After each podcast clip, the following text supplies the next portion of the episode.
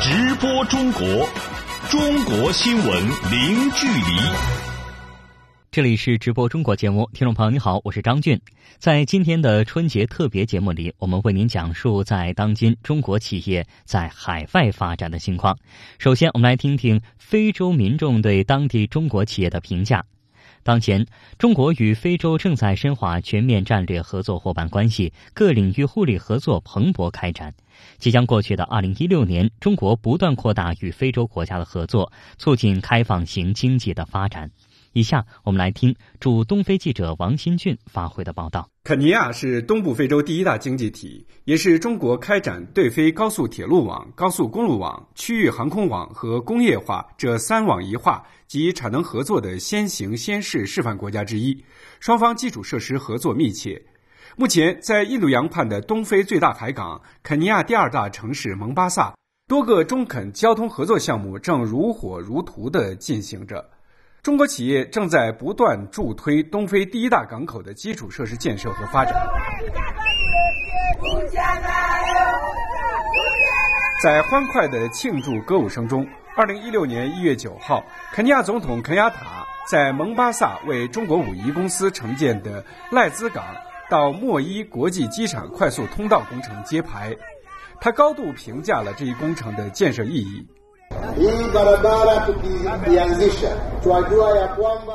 这条快速通道建成后，不仅将能增加肯尼亚、乌干达、卢旺达、布隆迪等东部和中部非洲国家的投资和贸易机会，还能促进旅游业增长。到蒙巴萨来的游客多了，就会创造更多的就业机会，年轻人也会受益。如今。这样的中肯基础设施合作项目还有很多，其中由中国路桥工程有限公司承建的蒙巴萨到内罗毕标准轨铁路是东非铁路网的起始段，也是肯尼亚百年来的第一条新建铁路。建设期间预计能拉动该国国内生产总值增长百分之一点五，建成后当地物流成本可以降低百分之四十。位于非洲心脏地带的卢旺达，在一九九四年曾发生震惊世界的种族大屠杀。二十多年后的今天，卢旺达发展速度位居非洲前列，国家面貌焕然一新。如今，中国与卢旺达在各领域合作密切，一些中资企业正在通过不断努力，助推这个依然处于世界最不发达国家行列的千秋之国，实现安居梦、发展梦。在二十五岁的卢旺达女孩乌姆布耶伊桑德里纳看来，由中国土木工程集团有限公司承建的首都基加利远景城项目，是卢旺达人一个实实在在的安居梦想。You know that, like our president said, they want. 就像我们的总统卡加梅所说的那样，按照卢旺达2020远景规划，我们要建成一个美丽的国家。这是为人们提供足够居所的第一个项目，看起来非常美。我认为人们会根据自己的经济实力来进行选择。地处非洲中西部的赤道几内亚与中国建交四十六年来，双边务实合作蓬勃开展。如今，中国印记在赤脊随处可见。不少中国企业承建了当地重要的国际民生工程，其中中国水电建设集团承建并且参与运营的吉布洛水电站有“赤道几内亚三峡工程”之称，输出的电力照亮了该国大陆地区的千家万户。费明从中国河南的黄河水利技术学院毕业，已经在吉布洛水电站工作了将近半年。他觉得自己在这里学到了很多学校里没有学到的实践知识。上班我觉得还是挺不错的，嗯，我觉得很好。上的大学，然后也没有经常去做实验嘛。回来的时候，我在这里学的还挺多的。环球资讯记者王新俊综合报道。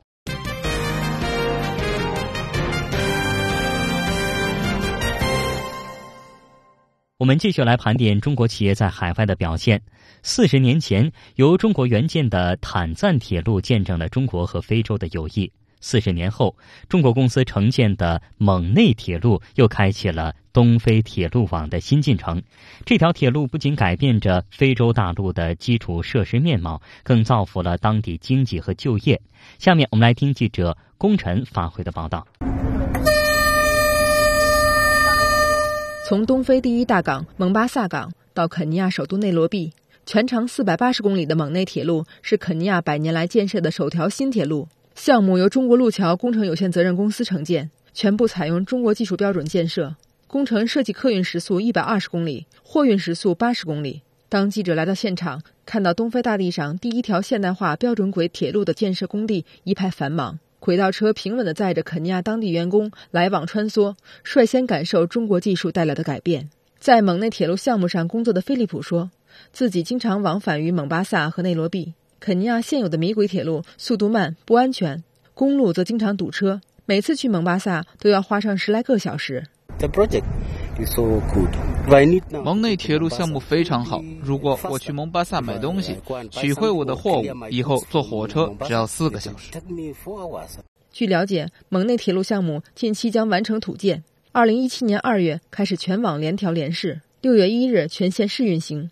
肯尼亚国家铁路公司总经理马伊娜认为，蒙内铁路建设将使肯尼亚民众出行更加便捷。而且项目为肯尼亚创造了就业，带来了投资，改善了民众的生活。铁路建成后，民众从蒙巴萨港到内罗毕的出行会非常便捷，比公路和航空更省时。另外，铁路项目为本地人提供了很多工作机会。目前，项目雇佣了两万两千名工人。他们其中一些人已经具备了技术，未来能参与内罗毕马拉巴铁路的建设。项目还带动了投资，为降低制造和物流成本而在本地开设工厂，这将创造就业。所以，项目涉及的民众生活状况都会极大改善。正如马伊娜所说，为促进肯尼亚当地就业，加快技术转移，蒙内铁路建设过程中大力加强属地化管理。截至目前。项目聘用当地员工两万余人，占总员工九成以上。高峰期当地雇员达三万人，累计培养各类铁路施工及管理人才一千五百人次。中国路桥副总经理、蒙内铁路项目总经理部总经理孙立强说：“蒙内铁路的建设不仅对肯尼亚，而且对东非多国具有重大意义。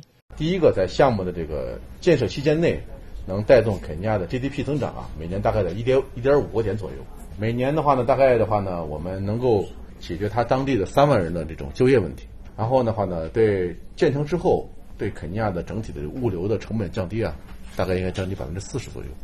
它更深层次的意义来讲的话，就奠定了这个肯尼亚在整个东非领域的话呢，它的这个领头羊作用。大家如果看非洲地图，东部非洲这块的话呢，这个南部南苏丹、卢旺达、布隆迪、乌干达这些国家都没有出海口，说它这些国家这些货物的运输啊。都要通过蒙巴萨港，所以说蒙巴萨港的话呢，包括蒙内铁路，未来是整个东非这个物流业的一个核心地位所在。所以当时我们说的话，这是一一一路富七国。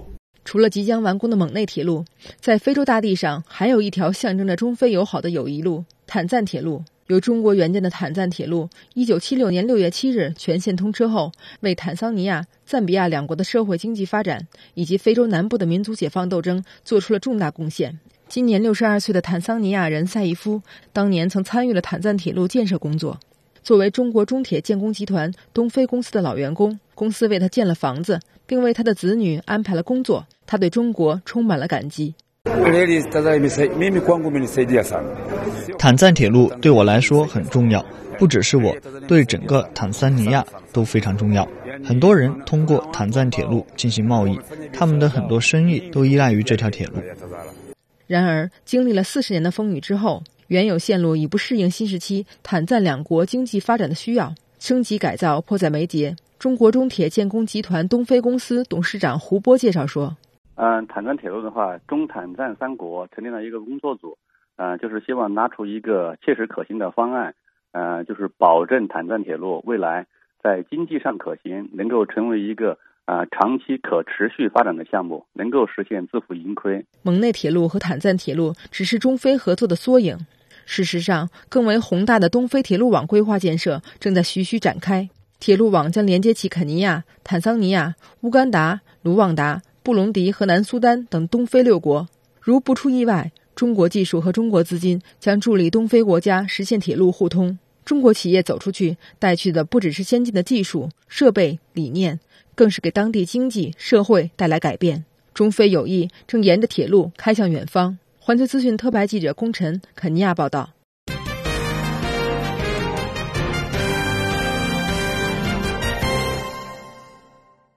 地处东非的坦桑尼亚是中国在非洲最好的朋友之一。中国和坦桑尼亚的友谊与合作始于上世纪六十年代。二零一二年三月，习近平主席首次访问非洲，就选择了坦桑尼亚，这表明了坦桑尼亚在中国对非外交全局中的重要性。截止到二零一五年底，中国对坦桑尼亚的直接投资总额达到了六十六点二亿美元，已经成为坦桑尼亚第二大外来投投资国。那么，中国企业都给坦桑尼亚带来了什么呢？我们来听一下记者龚晨发回的详细报道。尼雷尔大桥在坦桑尼亚可谓家喻户晓，号称东非第一桥的这座大桥，在二零一六年四月十九日建成通车。大桥全长六百八十米，主跨度二百米，双向六车道，是撒哈拉以南非洲最大的希拉式跨海大桥，连接起了坦桑尼亚第一大城市达累斯萨拉姆市区与资源丰富的基甘伯尼半岛，结束了两百多年来两岸交通全靠人工轮渡的历史。达累斯萨拉姆本地居民艾丽西亚说。Before this bridge, people they were using more than an hour. 大桥开通之前，我们通常要一两个小时乘坐轮渡或陆路绕行到对岸。然而在通车之后，只需要不到半个小时，这帮我们节省了很多时间。另外，这里已经成为这座城市的固定景点，人们从不同的地方来到这里和大桥合影，甚至有新人会特意跑到这里来拍摄婚纱照。尼里尔大桥由中国中铁建工集团东非公司承建。在建成通车的仪式上，坦桑尼亚总统马古夫利宣布以坦桑尼亚国父之名为大桥更名为尼雷尔大桥。这也是非洲大陆上中国制造的一张新名片。中铁建工集团东非公司总经理谢志祥介绍说，公司成立四十年来，实行属地化管理，不仅把中国先进的设备和理念带给非洲，更为当地提供了更多的经济机会和就业岗位。公司在坦桑尼亚到今年是四十年。在过去的四十年当中，我们平均在雇佣的当地劳工是在平均是五千五千名当地劳工年平均，然后我们的属地化管理达到了百分之九十是用的是当地人。同样实行属地经营、取得经济和社会效益双丰收的，还有中国通信建设坦桑尼亚有限公司。这家公司2007年进入坦桑尼亚，并先后于2010年、2012年、2016年建设覆盖坦桑全境的7500公里光缆网络和 IP 骨干网，建成坦桑尼亚首座国家数据中心，为坦桑创收超过7000万美元，提供近1万个就业岗位。坦桑尼亚通信部常务秘书卡姆祖拉表示，这将有助于坦桑尼亚成为东南非地区的信息枢纽。Provides uh, specialized 国家数据中心提供了专业的服务，使坦桑尼亚经济规模向新的服务领域延伸。坦桑尼亚临海，我们的邻国并没有这一优势，所以大部分海底电缆可以连接到坦桑尼亚。我们可以为邻国提供服务，让他们使用我们的数据中心。从对经济的贡献来说，这具有很大的潜力。根据坦桑尼亚投资中心的数据，截至二零一五年底。中国对坦桑尼亚的直接投资达到六十六点二亿美元，已经成为坦桑第二大外来投资国。在坦桑尼亚各个领域都有中国公司的身影。成立于二零一二年的阳光集团就是这方面的代表。在近五年的时间里，该集团已经发展成为集矿业开发、进出口销售、物流为一体的综合性事业产业公司。在坦桑尼亚的总体投资水平已经超过一亿美金。目前，整个集团雇佣当地工人一千六百人以上。阳光实业的销售人员伊万努说：“And I think Sunshine is a big industry, and I think by being 阳光集团是个大企业，在这里工作能学到很多。希望未来能在这儿工作更长时间，职位得到晋升。每个月底，我们和中国员工还会聚在一起。如果有节日，我们也会相互交流文化，互相学习，并且加深对对方的了解。”中国驻坦桑尼亚大使吕友清表示，在坦桑尼亚经济发展的各个领域，在人民生活的各个方面，都有中资企业在发挥着重要作用，关系到当地约六十万人的就业。吕有清大使说，投资的低成本带动中国标准、中国技术走进了非洲，但同时，由于非洲基础设施落后，中国企业更需要集聚发展、抱团发展。因此，中国驻坦桑尼亚大使馆正在倡导大企业进入、大项目带动、企业入园、商人入会、行为合规，希望中国企业团结共进，避免无序竞争。中国现在绝对不是低端无序的竞争，一定是高大上。中国这些年已经摆脱了那种低端无序的这个时代，所以来了以后，我们是一定要做大项目，树立中国形象，认真履行社会责任。大企业总体来说，它能发挥带动作用，给小企业啊创造示范。而且这个企业的市场机会啊，往往是大企业来了以后，它能抓住机会，同时为众多的小企业啊创造机会。环球资讯记者龚晨，达莱斯萨拉姆报道。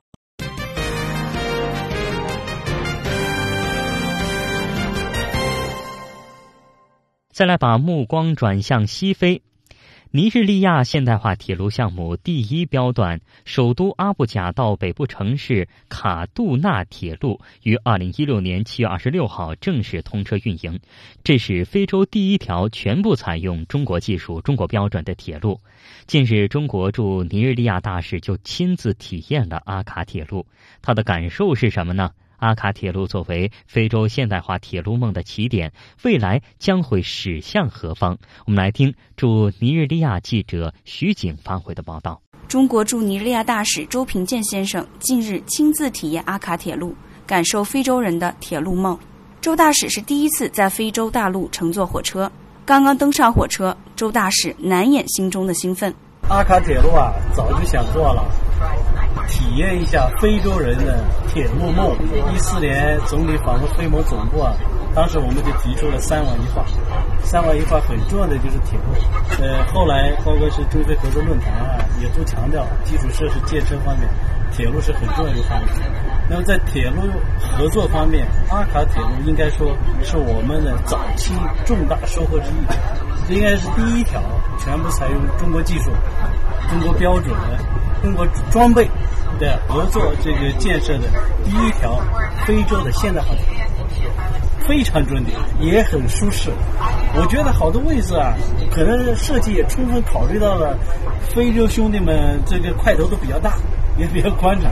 非盟主席祖马女士曾说：“非洲铁路梦就是要把非洲五十四个国家的首都都用高铁连接起来。”联合自强是非洲发展的大趋势，而中国的参与对非洲的产业转型与升级互利共赢起到了助力作用。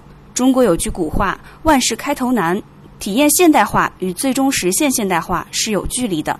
虽然非洲的现代化进程已经开头，还是有很多困难要克服。克服困难可以更好的合作。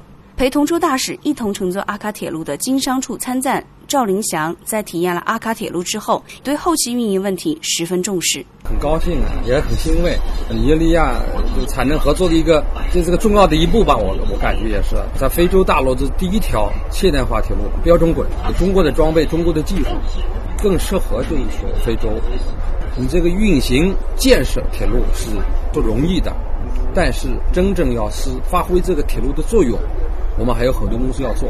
关键就是说，我们要就真正做到经营一体化，要要帮助就是说尼日利亚人就要运行管理，因为尼日利亚不是没有铁路，过去也是有铁路的，但是呢，好多铁路实际上不运行了，就是说就是一个运行管理的问题。阿卡铁路是第一段运营的现代化铁路，全长一百八十六点五公里，沿线设九座车站，设计时速为一百五十公里。二零一六年七月正式竣工。尼日利亚在铁路运营方面没有任何经验。为了更好地帮助尼日利亚熟悉铁路运营过程，中土公司为尼日利亚铁路运营提供了四方面的帮助。中土集团副总经理兼中土尼日利亚公司执行董事长严学兵说：“第一个方面就是从人员上培养，建立一个学校，就是把它技术人员、火车司机。”车辆的检修，就是包括这个车务、车辆的售票，包括系统的这些人员。第二个就是牵扯运营方案和运营的制度。第三个就是设备上面。第四个就是我们在这个沿线的设施上面，车站。这个车站里有通讯信号设施，包括显示牌，还有安检。作为尼日利亚第一条现代化铁路，尼日利亚人对这条铁路有很深的感情。不仅因为工程大量招募配套工人，提供很多就业机会。很多材料和生活物资在当地购买，也拉动了地方经济。更多的是尼日利亚人感受到了这条铁路给他们带来的实实在在的便利。乘客阿里乌斯曼每周都要乘坐这趟列车往返阿布贾与卡杜纳。我在卡杜纳工作，但我的家人都在阿布贾，所以每周末我都会坐这趟列车回去看我的家人，然后周一早上坐火车去卡杜纳上班，十点我就能到办公室。这辆火车拉近了我同家人的距离，我很开心有这条铁路的存在。火车很准点，设施也很好，很安全，票价也很便宜。阿卡铁路的建设离不开与当地的合作，就像周大使说的，中方跟非洲合作历来秉持的是技术上愿意合作，尽快帮助非洲国家本土化生产，这样才能真正利用好非洲自身的资源优势，实现资源整合，最终实现非洲的铁路梦。而阿卡铁路作为现代化铁路的典范，将成为非洲实现现代化铁路之梦的起点。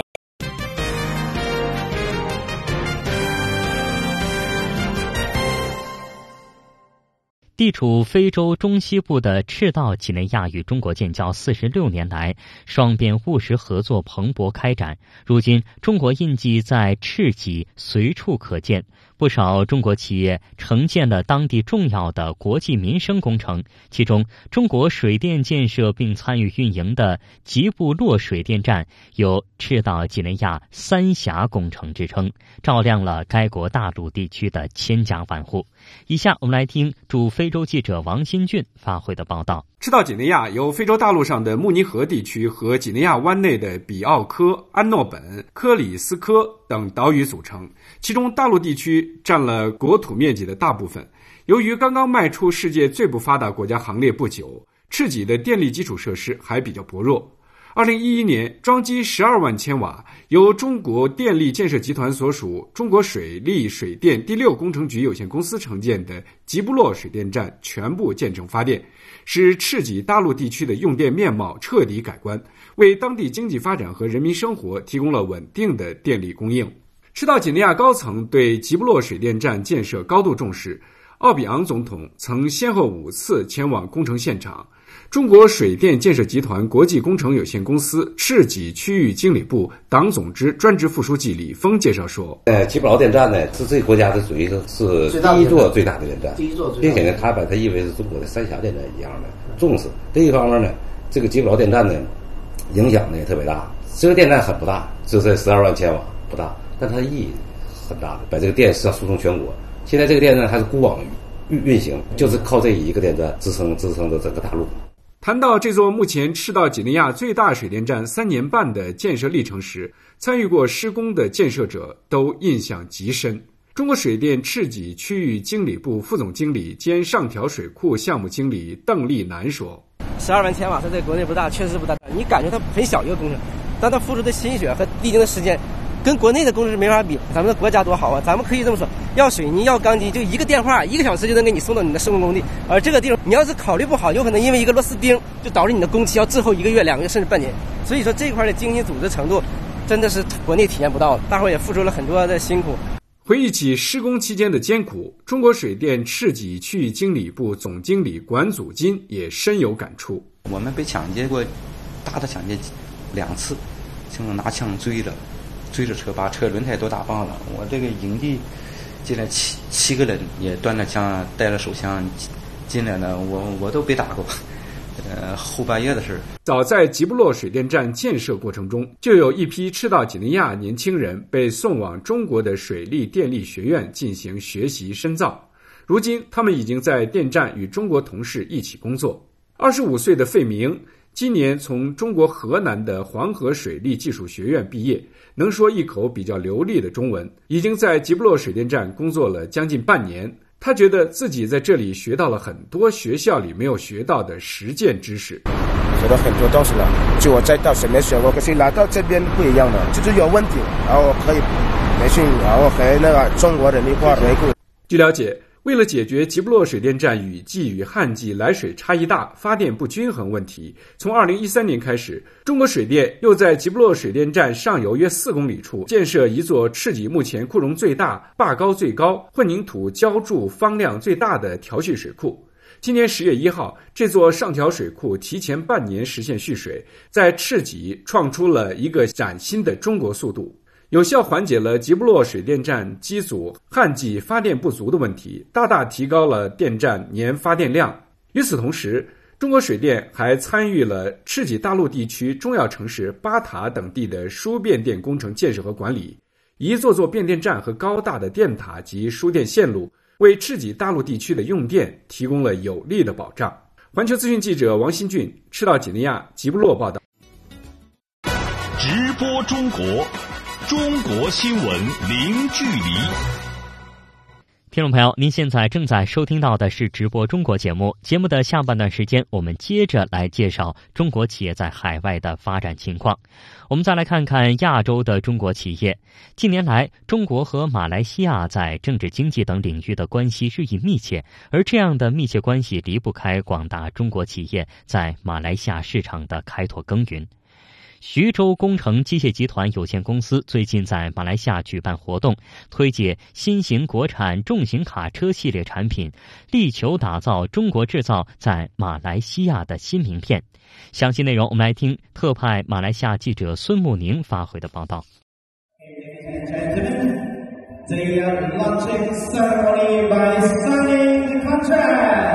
二零一六年十一月九日。徐工集团联合马来西亚丰城集团在槟城举办活动，推荐汉风系列重型卡车。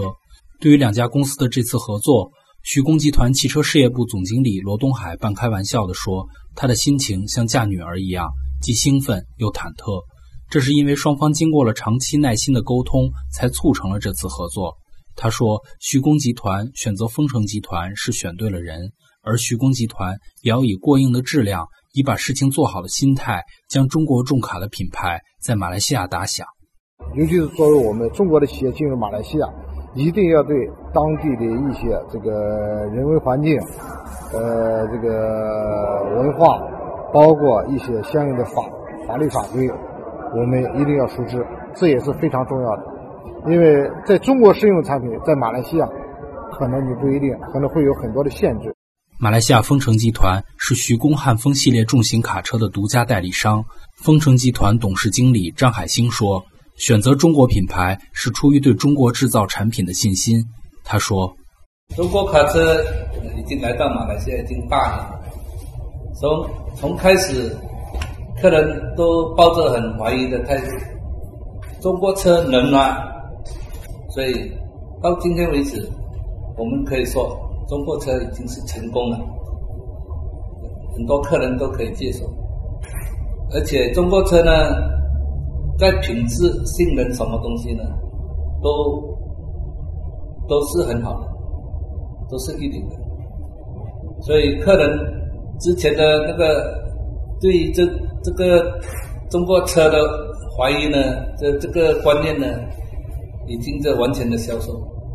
用户们也对中国产重型卡车的性能赞不绝口。在活动现场，一位马来西亚卡车司机自豪地谈起了他刚刚买到的汉风牌重型卡车。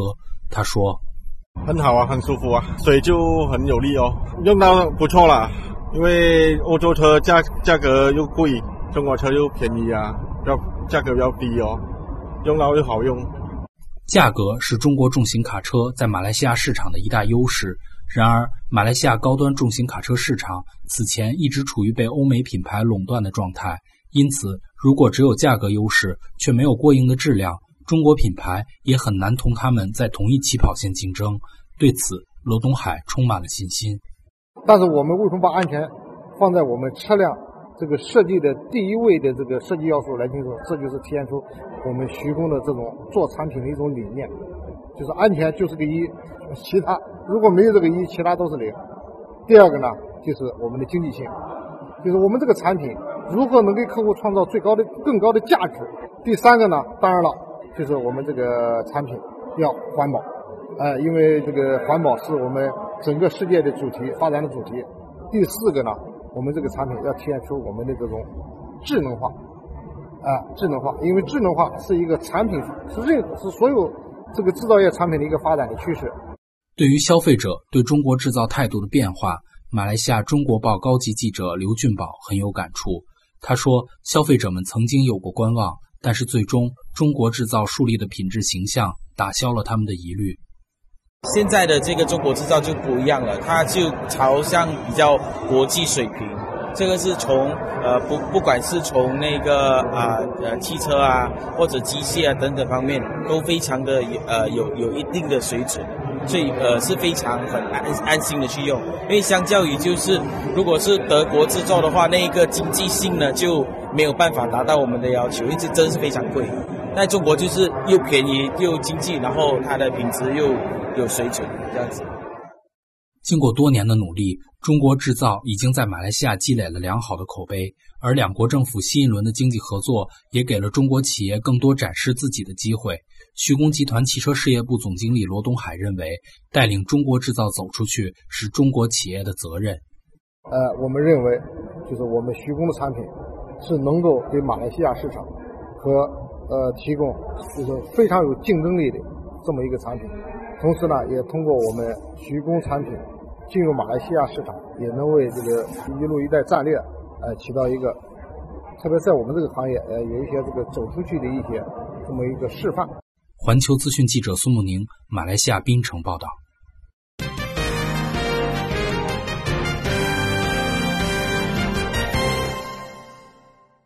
日前，中国光伏企业天合光能总投资一亿美元的工厂在越南北疆投产，这也是越南国内最大规模的电池制造项目。在为当地带来先进产能的同时，还创造了近九百个就业岗位。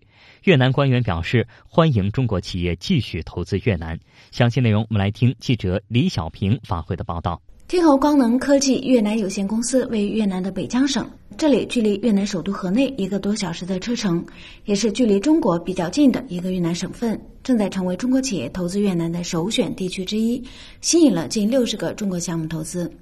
天合光能的厂房里配备了十四条业内最先进的电池生产线，产品主要销往美国和欧洲市场。在中国政府“一带一路”的倡议下，越来越多的中国企业开始加大沿线国家的投资布局，越南也是其中重要的一个。越南本国也提出了一项拉动经济发展的“两廊一圈”规划，从中国的昆明、南宁到越南的河内、海防等城市，设计中越十个沿海地区。这两项战略正在形成越来越多的交汇点。为企业带来机遇，也给当地民众带来福祉。中国驻越南大使馆商务参赞胡所锦说：“有关部门正在积极推进‘一带一路’倡议与‘两廊一圈’规划的发展战略对接，这是两国最高领导人达成的共识。在此背景下，中国驻越南大使馆鼓励在越南投资的中资企业积极打造制造业。”产能合作优质平台，北疆已基本具备了建设两国产能合作平台的条件。中国光伏高新技术企业已经在北疆安家落户，共同打造新能源产业基地。二零一六年，中越双边经贸合作迈上了新的台阶。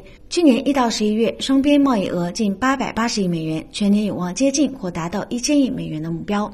根据越南的统计，中国对越南的投资也大幅增长。去年前十一个月，中国对越南新增的投资项目二百五十个，协议金额超过十三亿美元，同比增长百分之一百一十三，在所有外国投资的国家和地区中排名第四。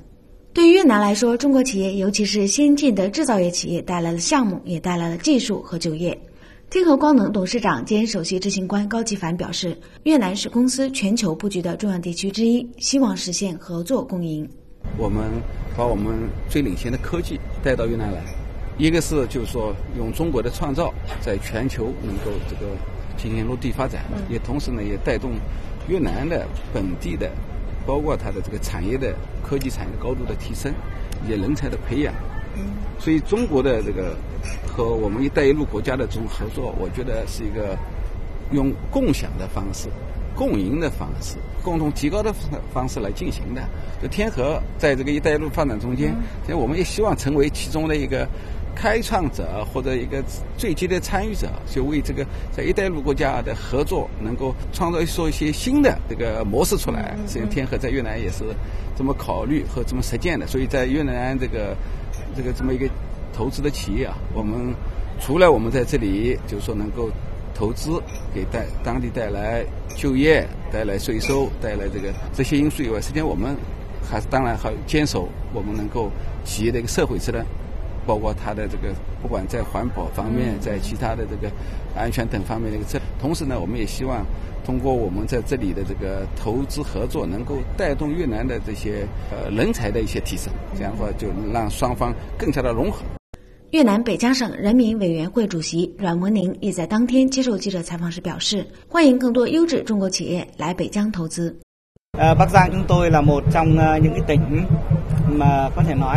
我们江北有很多中国企业在投资，我经常来中国企业参观。我对中国企业很开心的是，中国企业投资的都是比较先进的工艺，对于环保问题也是很关心的，特别是劳动关系很重视。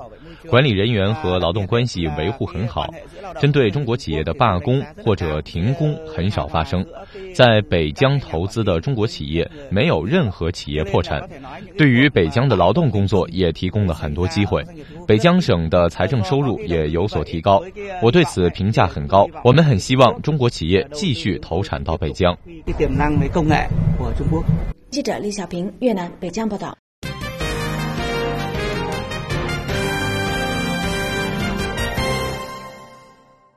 老挝南塔省的南塔县有一座梭都橡胶示范基地，这里有一片片的橡胶林。而十年前的梭都村呢，还是一个尘土漫天、罂粟种植泛滥的村寨。十年间，这里发生了怎样的变化呢？我们来听记者刘华丽、猛龙发回的报道。位于老挝北部的土地非常适合种植罂粟。十年以前，波乔、南塔、风沙里和乌都姆塞四省罂粟种植都相当普遍。二零零六年，根据中老两国政府签署的中老联合声明中提出的关于大力发展边境地区替代种植产业的要求，云象公司开始在老挝传统罂粟种植区域发展替代种植产业橡胶。梭都村是距离南塔省城不到二十公里的一个村寨。云象公司副经理陈翠英当年是项目组的翻译。他回忆说，那时当地人民生活贫困，尤其是边远山区，老百姓以种植罂粟为生的景象让他记忆犹新。陈翠英说：“从莫憨到南塔就是六十多公里，将近要五个小时的坐车进来。你坐在车上，路边就看得到一片一片的罂粟。山区的这部分呢，嗯，他基本就是种植一点旱稻。”吃的这块能够解决，但是其他没有任何的收入来源，主要就是因为交通条件太差，医疗水平特别特别落后。那么他们觉得很多病可以用烟膏是可以治疗的，所以每家都有一块，然后取一点烟膏自己留着用。云象公司就是在这样艰苦的环境下带领当地老百姓艰苦创业的。经过几年的发展。公司在南塔、沙耶武里、波乔、朗勃拉邦北部四省种植了三十多万株橡胶树，替代了十万亩罂粟园。梭都村也建起了橡胶林，还建立了橡胶种植基地。基地的育苗、开垦、种植、管理等工作，为当地村民提供了大量就业的机会，极大提高了当地村民收入和生活水平。威通韦万同是俊都村的村民，他一家七口都在俊都橡胶基地工作。家庭每月有一千二百万基普的固定收入，相当于人民币一万元。这对一个老挝普通农户来说是一笔不小的收入。说起家里生活的变化，他高兴地说：“我们以前生活很困难，不够吃，住在草房子里。现在公司给我们盖房子，家里通水通电，还买了摩托车。”云象公司南塔省橡胶加工厂建于两千零九年。随着产量的增加，环保问题引起了云象公司的重视。二零一二年，云象公司按照中国境内胶厂建设标准，自主投资了三百万人民币安装废水处理设备。云象公司副经理陈翠英介绍说：“我们当时做这个胶厂的时候，当时没有要求，他不要求你过环保。建了之后呢，然后我们自己就写那些环评，然后材料交上去，政府也觉得我们还是。”比较有社会责任了。我对橡胶这一块呢，确实我觉得很多，不管是质量检测、产品检测，或者说到环保这些，对他们来说都是空白。做了某种程度上，我就觉得，类似于成为老挝的一个标杆，反过来还是会给我们企业带来很多经济上的效益的。云象公司还注重公益事业，尽到企业的社会责任，加深了与当地民众的感情。在去年胶价最低的时候，该公司给了蕉农比市场价高出两倍的保护收购价。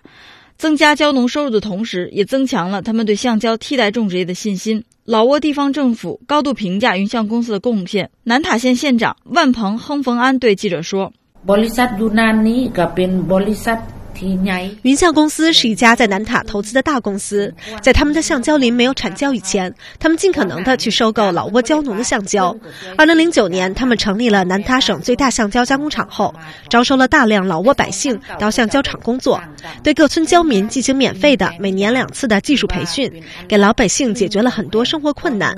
他们在发展的同时，帮助我们建设基础设施，建房子、建学校、通水、通电，与当地百姓共享，协助我们在项目所在地开展禁毒活动，并提供资金支持。云象公司给我们的帮助非常大，不愧是一家有责任、有担当的中国国企。经过十年的发展，云象公司先后与老挝南塔、沙耶武里、波乔、琅勃拉邦北部四省签订橡胶产业开发协议，目前已累计投资二点八二亿元人民币，发展橡胶种植基地十八个，种植橡胶八万九千一百九十亩。带动当地村民发展胶原十一万亩，建成年产两万吨的南塔省最大橡胶加工厂。仅橡胶种植基地就为当地村民提供六千多人就业，短期劳务用工达十万余人，累计发放劳务费九千六百万元人民币。谈及公司今后的发展，云象公司董事长李思军说：“从长远来看，云象公司与老挝农林部合作建设的天然橡胶产业研究院，对老挝和老挝人民的意义才是巨大的。”他说。老挝呢，整个的种植啊，刚刚才到了一定的规模，要发展后面的整个加工的产业，它是难度比较大。天然橡胶产业研究院是帮助老挝从整个产业的角度，把产品标准、种植标准、技术人员培训、规范的产业环境标准制定的。真正要做的是从产业链整个产业链的打造，从种植到加工到销售，还有研发这一整块的。产业链的打造才是非常重要。我们呢，满怀着信心，就是我们也在给他治病。除了马来西亚的标准、泰国的标准、越南的标准、中国的标准，然后第五个标准，老挝的标准，这个才是真正的对老挝的天然橡胶产业有极大帮助的。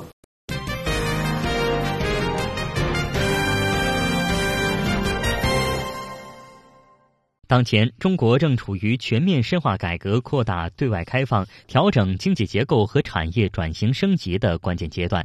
在走出去政策的引导之下，越来越多的中国企业出海谋求新的发展道路。从今天开始，我们的节目推出“中国企业在海外”系列报道。首先来把目光转向波兰。波兰因为其优越的地理位置和良好的投资环境，再加上是一带一路的关键节点，受到不少中资机构和企业的重视。中资企业进入波兰市场，也给当地带来了独特的企业文化。详细情况，我们来听记者汤黎发回的报道。近年来，中波关系发展迅速，各领域合作不断深化，特别是两国元首成功互访，中波成为全面战略伙伴。双边关系的不断升温，推动了两国经贸合作的发展。多年来，波兰一直是中国在中东欧地区最大的贸易伙伴。据不完全统计，截至二零一六年九月底，中国在波兰累计投资额接近十四亿美元，提供了一万四千多个就业岗位。投资领域涉及机械、能源、制药、电子、IT、交通物流和环保处理等。中国波兰商会会长沃耶克在接受记者采访时说。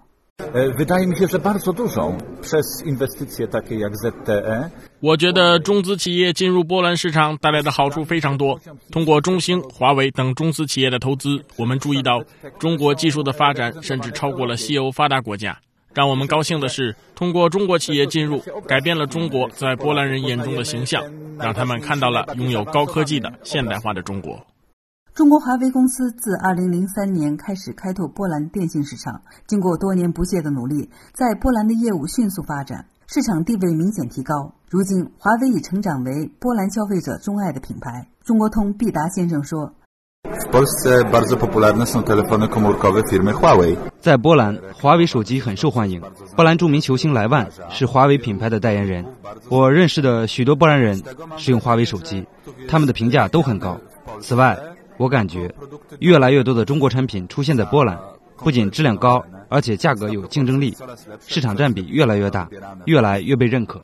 波兰驻上海总领事馆贸易和投资促进处参赞安杰伊·贝俊佳对记者说：“中国公司进入波兰带来了无数可能性。” Dla zwykłych Polaków chińskie firmy, które za 在波兰境内注册经营的中国公司提供了很多可能性，比如为波兰高素质人才创造了新的就业机会，为波兰公司提供了与中国伙伴进行合作的可能性。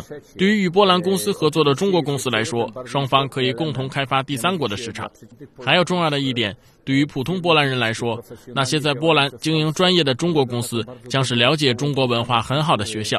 所以，中国企业到波兰开辟市场，可以说具有可衡量的和不可度量的文化上的效果。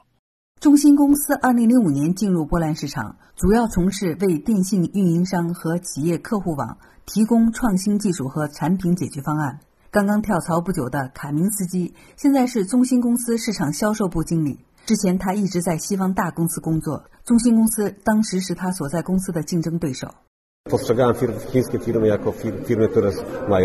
我注意到中国公司的产品质量好，对客户的销售条件也有利。由于中国公司的潜力和销售策略，西方的大公司很难竞争得过它，所以我决定加入到中兴公司。我绝对相信我做出了正确的决定。成立于二零零五年的同方威视华沙公司，是同方威视投资建立的第一个海外生产基地。其生产的 X 射线检查系统在海关、港口、机场、铁路、政府办公楼投入使用。公司百分之八十的工作人员来自波兰。安迪在同方威视华沙公司工作了五年多，现在他主管各种扫描设备的生产，主要负责安装和测试两个团队。之前他曾在英国工作过几年。回到波兰后，应聘到同方威视公司工作。安迪告诉记者，公司成立以来发生了很大变化，从最初的几个人发展到现在的五十多人。从开始只是做销售，为欧洲客户提供售后服务，到开始在当地生产制造。现在他和他的团队能够独立完成任务，并与在北京的公司合作生产。安迪希望未来能和中国同事一道努力，不断创新，走在技术的最前沿。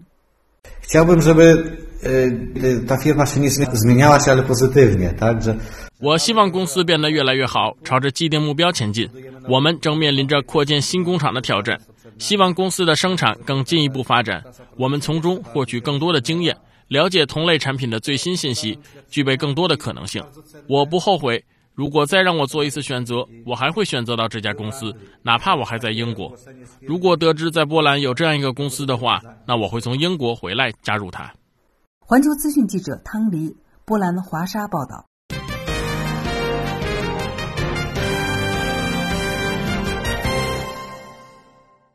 位于南美洲的厄瓜多尔近年来与中国关系发展迅速，同样处于改革关键阶段的这个赤道之国，为中国企业在海外的发展提供了良好机遇。在这一背景之下，中国企业的进入不仅推动了厄瓜多尔的经济发展，而且也为当地民生的改善带来福音。下面我们来听驻拉美记者李明奇发回的详细报道。厄瓜多尔国土面积仅二十八点三万平方公里，排名南美第九，却是中国在拉美地区投资比重最高的国家之一。目前已有超过九十家中方企业进驻厄瓜多尔。中国驻厄瓜多尔大使王玉林认为，中国与厄瓜多尔的经济互补性很强，两国在多领域的合作潜力巨大。中国和厄瓜多尔同属发展中国家，中国的企业拥有资金、技术等方面的优势，厄瓜多尔呢又有资源、能源这些的有利条件。中国呢？正在全面深化改革，扩大对外开放，经济呢也在转型升级。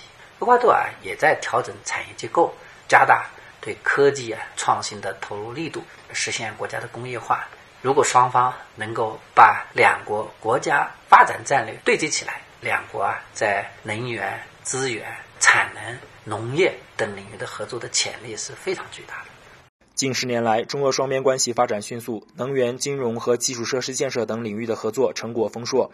目前，厄瓜多尔共有八个在建或已建成的水电站，其中七个都有中国企业参与。二零一六年十一月十八号，由中国水利水电建设集团承建的厄瓜多尔规模最大的水电站科卡科多辛克雷水电站正式竣工发电，八台发电机组装机容量达一千五百兆瓦，年发电量八十八亿千瓦时，可以解决厄瓜多尔国内百分之三十五的用电需求。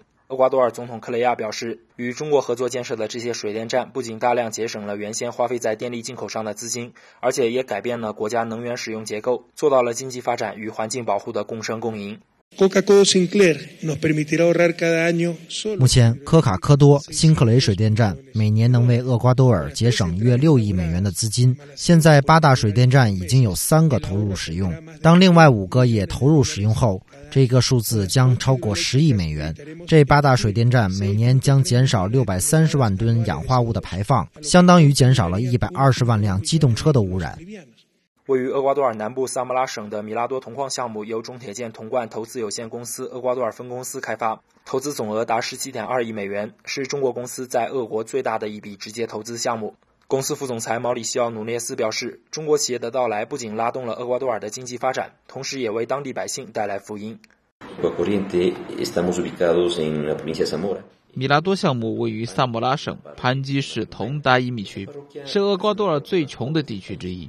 中铁建铜罐的到来，在当地产生了很多经济效益，民众从多个方面受益，例如直接或间接的工作岗位，向公司出售生活物资或提供服务等，这激活了当地经济。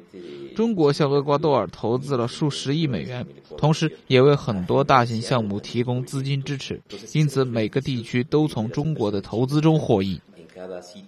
环球资讯记者李明奇，厄瓜多尔报道。听众朋友，这一时段的直播中国到这儿就结束了，祝您新春愉快，再会。